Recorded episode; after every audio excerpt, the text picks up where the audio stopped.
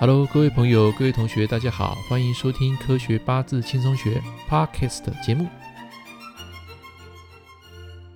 Hello，各位朋友、各位同学，大家好，我是郑老师，欢迎收听《科学八字轻松学》。今天我们要讲第五堂课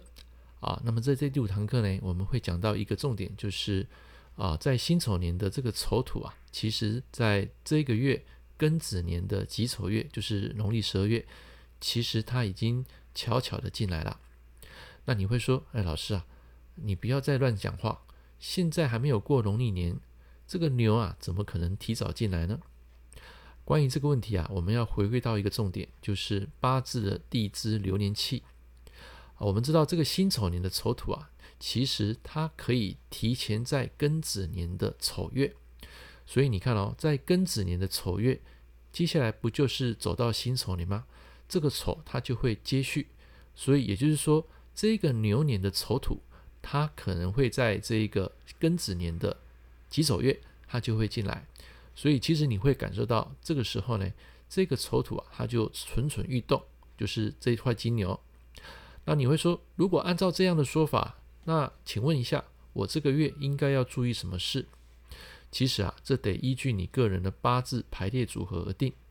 每个人都不一样。就算是八字相同，最后的结果也会不同啊？为什么？因为同八字不同命，同样的一个丑跟子的一个合，在整个八字学上，它有非常多的类象啊。比如说以辛日主来讲，那么在这个月，丑就是你的印，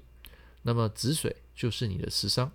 那么丑来合络你本命的子水，合络食伤呢？那么这个时候你会应验在什么？人会很焦虑，没有安全感。想做的事情很多啊，因为食伤代表起心动念，代表你想去完成一件事情，很努力想去做一件事情。可是呢，因为合到印，你会大量学习，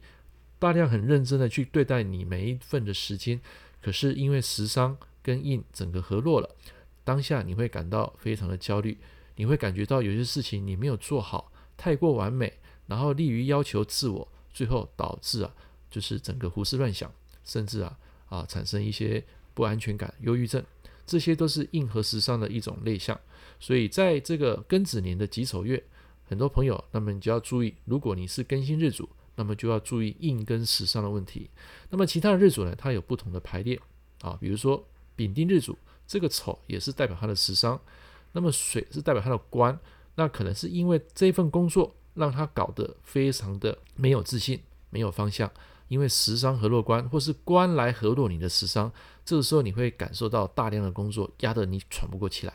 那还有就是食伤合官呢，也代表怀孕之象，代表说当下你想要去做某件事情，你很积极，然后跟这个工作啊绑在一块。所以每个日主他所呈现的类象不一样，而且还要根据你的其他排列组合来决定当下的一个运程。所以你会看啊，有些人可能在某些时间过得非常的丰衣足食，可是有些人呢、啊，他却是一贫如洗，所以这个没办法一概而论。我们讲的日主，包括流年的进气，它只是一个点，它不是一个面，所以都得透过行动、环境、能力，还有自身的性格，经过长年累月啊，去改变啊，去内练，然后来决定啊，你未来的运势的一个吉凶悔悟。所以我常说，其实八字它只是一个代号，它并不会决定你的命运。那你会说啊，既然不会决定我命运，为什么我还要算命呢？那各位你要了解一点，八字最主要是来解说当下的一个所谓的运势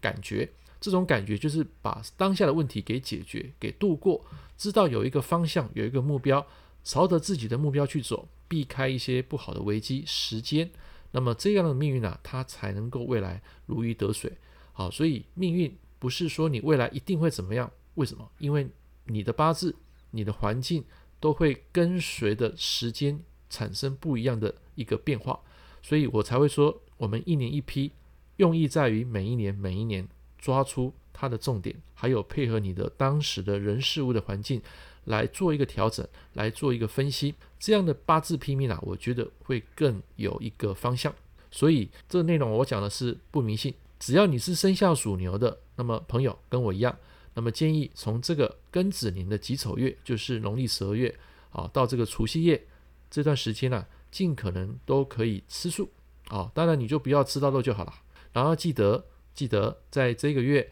提前去安太岁啊，提前安太岁可以保平安，在未来的这个辛丑年啊，能够更顺遂、更平安。OK，以上是今天科学八字轻松学的流年，其实已经来临了啊，跟大家做一个小小的分享。我们下一堂课见，拜拜。感谢您收听今天的科学八字轻松学，也希望你会喜欢今天这堂课的节目。我们下一堂课见，拜拜。